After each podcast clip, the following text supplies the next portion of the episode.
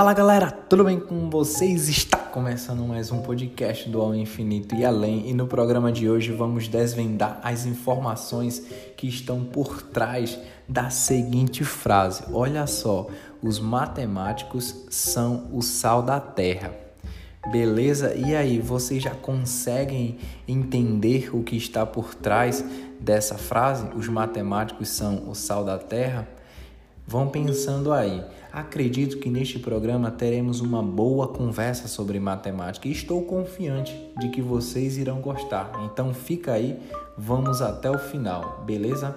Essa frase me veio à mente quando eu estava assistindo uma live do Tiago Negro no começo desse ano, o famoso Primo Rico, que me levou a refletir sobre algumas coisas envolvendo a matemática. Procurei no Google se já existia essa frase, mas não encontrei nada. Daí decidi fazer um episódio e falar sobre ela.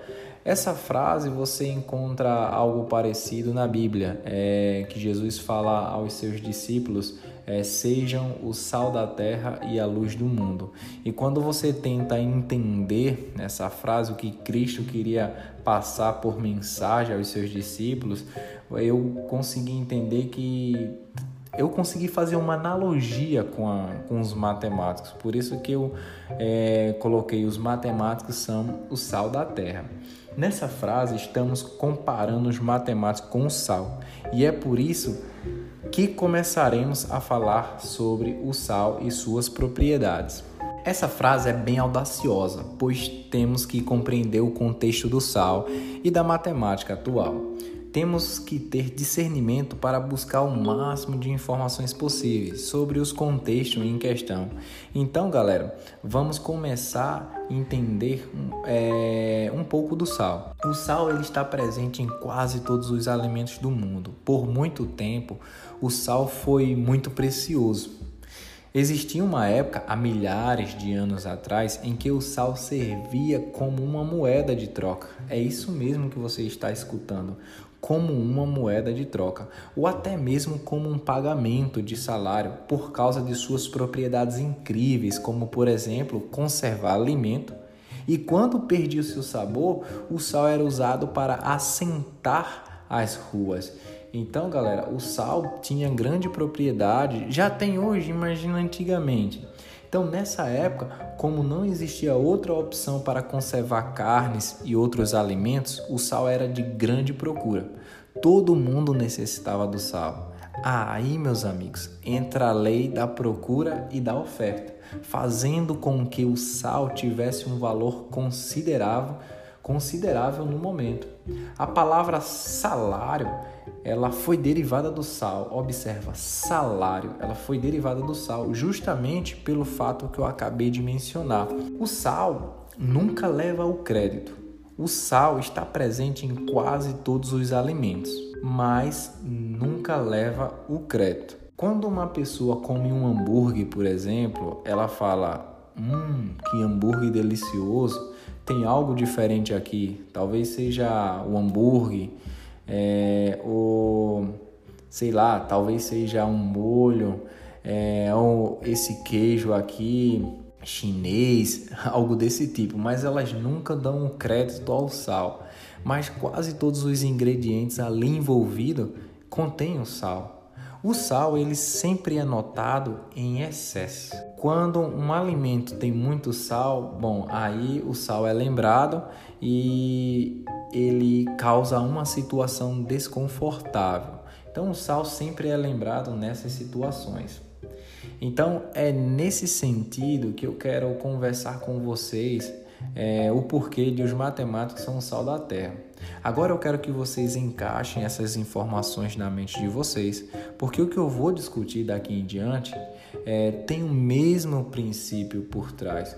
Vamos fazer um resumo que a gente falou do sal. O sal ele está presente em quase todos os alimentos. O sal, há muito tempo atrás, ele tinha um valor intrínseco, né?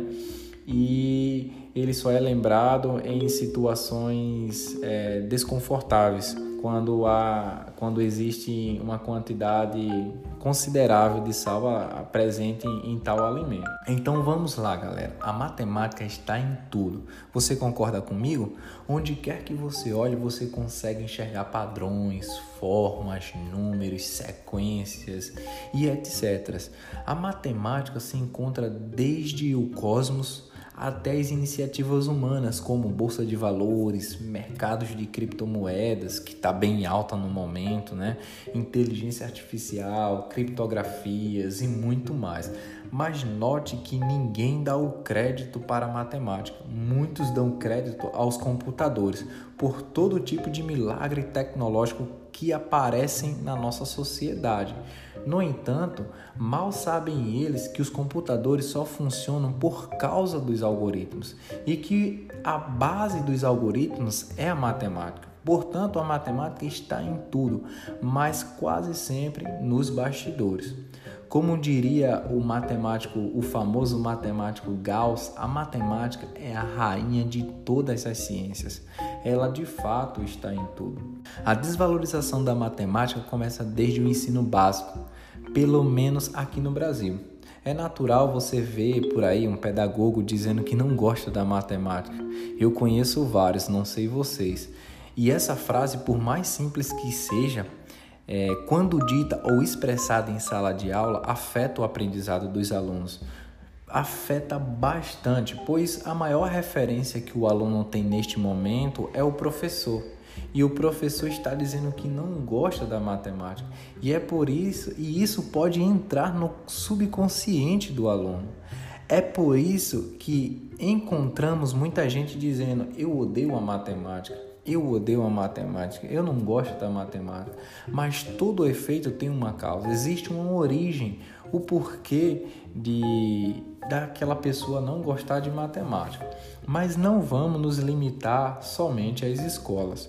É, o próprio meio acadêmico nunca valoriza a matemática. É natural encontrar engenheiros dizendo que são matemáticos, principalmente os estudantes que estão começando ali é, os seus primeiros passos no cursos de engenharias, então sobe um pouco do ego, da vaidade, eles começam a dizer: ah, eu, eu me sinto matemático, eu me sinto um físico, como se essas áreas fossem somente baseadas em cálculos, é, em álgebra linear somente, mas não. Essa é uma área vasta de, de muito conhecimento. Existe, para vocês terem uma noção, atualmente existem mais de 50 mil pesquisadores matemáticos no momento de ponta que publicam mais de um milhão de folhas de matemáticas nova, puramente nova. Não é somente uma adaptação de uma conta já existente, são matemáticas novas de fato. Então, para você ter uma noção o quão, o quão especial é a matemática. E para mim, quando eu vejo essas pessoas dizendo que são matemáticos, é, pessoas que não são graduadas em matemática, isso me dói bastante. Eles acreditam que a matemática é somente cálculo diferencial, probabilidade, álgebra linear, como eu já tinha falado. Mas venhamos e convenhamos, a matemática é muito mais que isso. Não é isso, galera? Eu tenho certeza que vocês concordam comigo nesse ponto. Isso traz uma descrença para o público em geral com a matemática. As pessoas começam a acreditar que a matemática é algo secundário na nossa civilização, mas muito, muito pelo contrário, ela é primordial para a nossa evolução cultural. O que é que vocês acham disso? Cara, reflitam sobre isso. A matemática é muito fundamental e vamos continuar o nosso estudo. Eu desafio a todos vocês, deixo um desafio com vocês para vocês espalhar esse episódio para que as pessoas saibam, saibam da importância da matemática no nosso dia a dia, o, com, o quanto ela está envolvida no nosso desenvolvimento é, tecnológico e até cultural. A matemática só é notada quando em excesso, assim como o sal, isto é, só quando existe uma boa porção de matemática pura, uma matemática abstrata onde apenas especialistas conseguem decifrar o que está por trás. Nesse sentido, a matemática só é reconhecida em excesso que nem o sal, só é lembrado quando em excesso. Mas vamos falar mais, vamos falar mais um pouco sobre matemática e cultura para finalizar este episódio, certo? Matemática e cultura vêm andando de mãos dadas há séculos.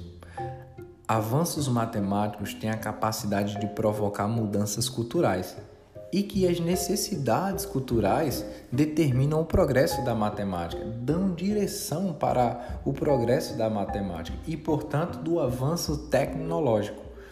As mudanças culturais são nítidas aos nossos olhos, mas o progresso da matemática não. A matemática sempre está nos bastidores. Por exemplo, hoje em dia temos o costume de pedir comida via aplicativo, até mesmo fazer aquela feira do mês via aplicativo. Há alguns anos atrás a gente não fazia isso e os nossos hábitos mudaram drasticamente, como se fosse do dia para a noite. Mas os aplicativos provêm dos algoritmos e os algoritmos provêm da matemática. A base dos algoritmos é a matemática, é a aritmética. Eis aí um exemplo de como a matemática ocorre nos bastidores. Acredito que o metaverso que está por vir também mudará drasticamente os nossos comportamentos como seres humanos. Tudo isso graças aos, aos algoritmos e, portanto, à matemática.